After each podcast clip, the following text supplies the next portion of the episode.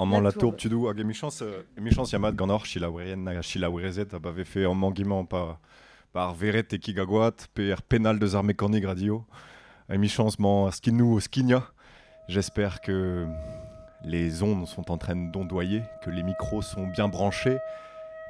J'espère aussi que vous êtes bien installés et j'espère que la cour ne dort pas. Je pense qu'elle ne dort pas parce que je l'entends déjà qui frissonne, entendant cette petite histoire qui se rapproche, qui se rapproche à pas feutré derrière la bonnette du micro.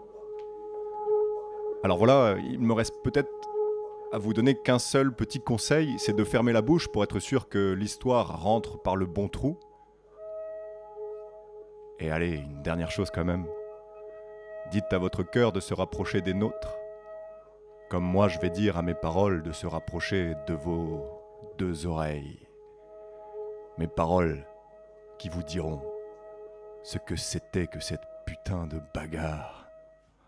Ah ça, c'était une belle bagarre, je peux vous dire. C'était le genre de bagarre qu'on n'avait pas vu depuis au moins 5 ou 6 ans, large. C'était tellement une belle bagarre que, à un moment donné, dans le chaos et le brouhaha, il y a eu une belle droite qui s'est calée quelque part sous la mâchoire. Et sous l'effet du coup, il y a une dent qui s'est déchaussée, qui s'est mise à tourner et à tourner, fendant l'air en deux, allant depuis un coin du bistrot jusqu'à l'autre, rebondissant trois fois contre le sol, sale et puant. C'était tellement une belle bagarre que, sous l'effet d'une claque sur une joue gauche, le coin d'une lèvre supérieure s'est mise à exploser et schfraf Un jet de sang s'est projeté contre le mur. C'était tellement une belle bagarre que, après avoir foutu tout le monde dehors à grands coups de pied dans le cul, le bistrotier a passé au moins deux ou trois heures à tout remettre en ordre, remettre les tables à l'endroit, ramasser le verre brisé, ramasser les dents et puis les touffes de cheveux qui avaient été arrachées. C'était tellement une belle bagarre qu'à trois heures du matin, tout pile, Père vous savez, le patron de la chaloupe sardinière, qui attendait son équipage, comme d'habitude, à 3 heures du matin, tout pile, c'était là qu'on embarquait. Et bah Perian, il a attendu longtemps. Puis 3h01, puis 3h02, puis 3h03, et même à 3h12, il n'y avait personne sur le quai. Enfin, je vous dis, il n'y avait personne. Il y en a un qui est venu quand même. Mais bon, c'était pas n'importe lequel. C'était celui qui était comme ça. Pas plus haut que trois pommes. C'était le mousse qui était venu. Alors allez manœuvrer une chaloupe sardinière avec un patron et un mousse, vous, vous verrez, vous irez pas bien loin. Alors bah, Perian, il a dit au mousse de rentrer chez lui. Et le lendemain matin, quand il s'est levé, le patron, quand il s'est rendu compte que son équipage n'était pas venu parce qu'il était sûrement en train de compter ses bleus, à l'horizontale, se remettant de cette bagarre, attendant que les dents repoussent, eh ben, il s'est mis en tête d'aller recruter un nouvel équipage. Alors, aux premières lueurs de l'aube, Perian le patron, il est allé de ruelle en ruelle, il est allé de maison en maison, et puis à partir de 11h, 11h30, il a même fait le tour des bistrots. Et un à un, il a recruté ses gars. Et à la fin de l'après-midi, son équipage était quasiment au complet. Seulement, bah, il manquait un marin. Alors un marin en moins dans l'équipage, ça veut dire deux ou trois manœuvres moins bien réussies, ça veut dire quelques kilos de sardines en moins dans les filets, et ça voulait dire quelques sous de moins dans la caisse. Alors ça l'embêtait un peu, quoi.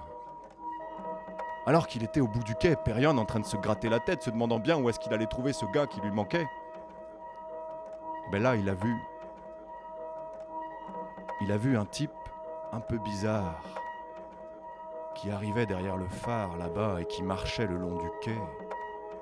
Et le type, apparemment, savait très bien où il allait, parce qu'il marchait très vite, en faisant des grands pas. Il était habillé d'une bien étrange manière, il avait une grande cape noire qui lui tombait sur le bas du dos, et puis un grand pantalon à rayures, noir et rouge. C'était pas un gars d'ici, ça c'était sûr. Arrivé à l'angle du quai, le gars a fait un, angle à 45 degrés il allait pile poil devant Perian, et là il a planté son regard dans celui du patron et lui a dit Du travail Cherche du travail. T'en as, patron Du travail. Allez, donne-moi un peu de travail, je suis venu spécialement pour ça. Oh bah, ça tombait bien. Periand cherchait quelqu'un pour remplir son équipage, alors bah, il l'a fait signer en bas d'un bout de papier. Et, puis il lui a donné rendez-vous à 3h du matin, tout pile, la nuit même. Mais avant de partir, l'étranger il s'est retourné. Et il a dit au patron Attention, tu m'as promis du travail, alors maintenant il va falloir m'en donner, hein. sinon, malheur à toi. Pour une fois qu'il y avait un gars qui demandait du travail euh, à 3 heures du matin, sur le quai devant la chaloupe, dans le silence de la nuit, sous l'anneau de feu de la lune, tout le monde était là. Le patron Perian, les nouveaux gars qu'il avait recrutés dans la journée, l'étranger, et puis le petit mousse du haut de ses 13 ans. Alors ben, ni une ni deux, ils ont embarqué sur la chaloupe, ils ont largué les amarres, et le vent a gonflé les voiles. À cette époque-là de l'année, la sardine croisait non loin des côtes, alors en deux, trois mouvements, en trois, quatre virements de bord, ils y étaient sur les lieux de pêche, et là, ils étaient même pas rendus à sortir les filets, que l'étranger s'est précipité vers Periande pour lui demander du travail. Du travail, tu m'avais promis du travail, alors maintenant tu m'en donnes, d'accord? Ah bah bah très bien, bah écoute, euh, en attendant qu'on arrive sur le lieu de pêche, peut-être que tu pourrais t'occuper du mât. J'ai toujours trouvé un tout petit peu trop large, un tout petit peu trop gros, un tout petit peu trop lourd, alors il faudrait le dégrossir d'un centimètre. Un centimètre tout autour. Pas plus, pas moins. Le patron avait même pas fini sa phrase, que l'étranger était déjà au pied du mât, et... Toc toc En trois mouvements, il était tout là-haut. Et là, il a planté ses deux dents de devant dans le mât, utilisant sa bouche comme si c'était un rabot. Et schrac, schrac, schrac, schrac,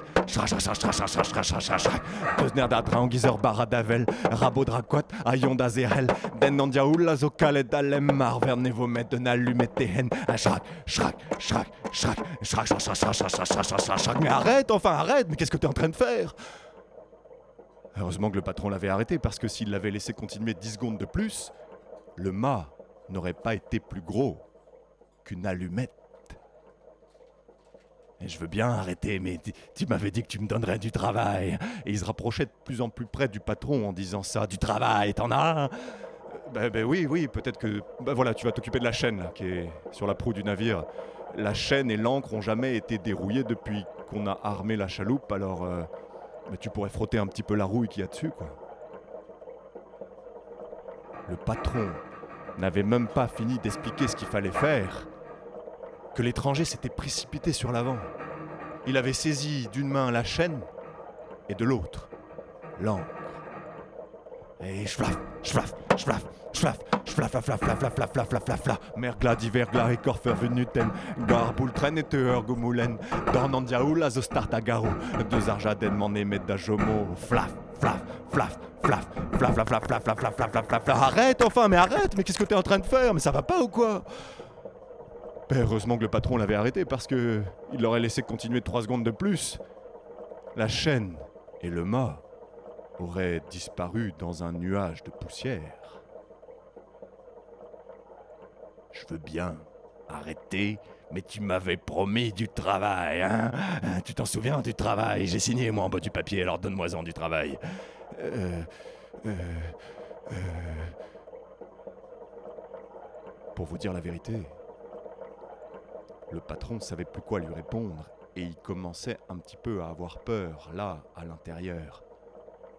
C'est à ce moment-là, alors que le patron reculait vers l'arrière et que l'étranger s'approchait de plus en plus proche de lui, que le mousse, vous savez, le petit de 13 ans, qui se tenait sur l'avant du navire depuis le début et qui laissait traîner une oreille sur cette affaire. Mais là, il s'est retourné, il a fait le tour longeant le bastingage et il s'est rapproché du patron, lui a tapé sur l'épaule et lui a glissé quelques mots tout au fond de l'oreille. Dites-lui, patron, de vider la mer depuis le côté bâbord jusque le côté tribord. Oh bah ça, il n'y avait pas pensé du tout, patron. Alors, euh, il avait à peine fini d'expliquer à l'étranger ce qu'il fallait faire que celui-ci avait saisi une écope, vous savez, pour vider la flotte qu'il y a au fond des navires. Et puis il s'est précipité vers le côté bâbord pour aller vider la mer.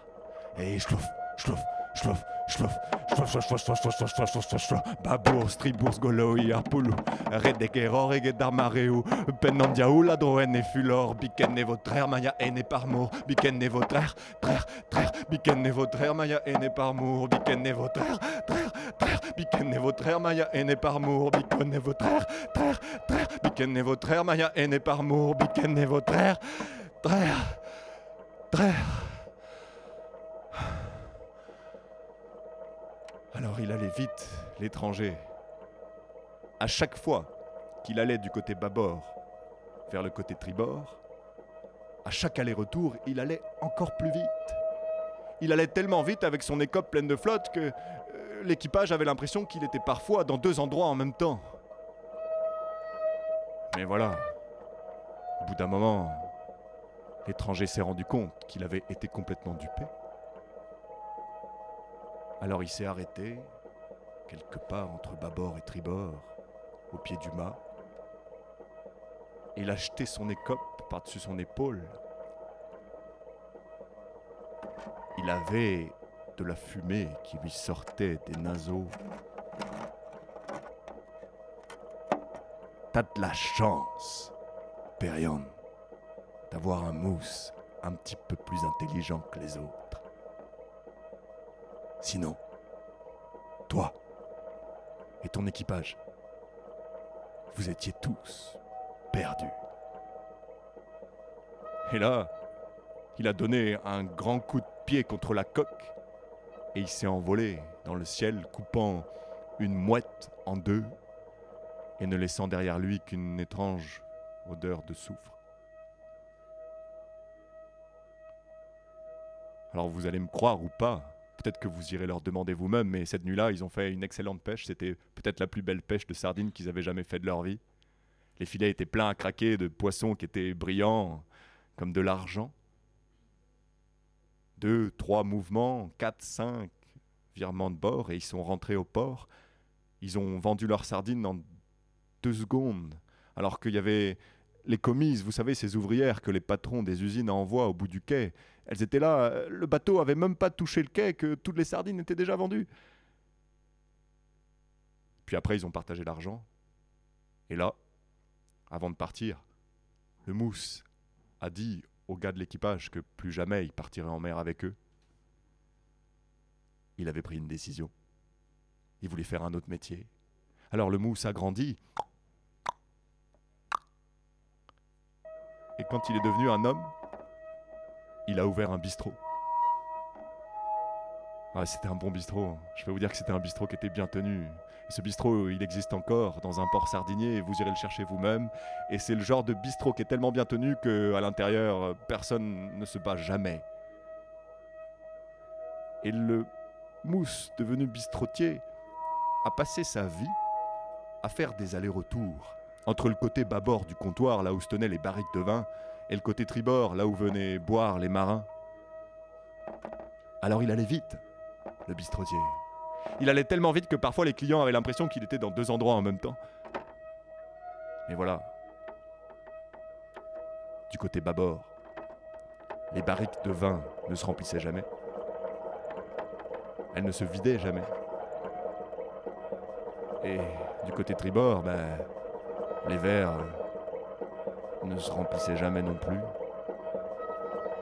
Parce que tout leur contenu était systématiquement envoyé tout au fond de cette grande fosse qu'on appelle l'estomac des marins.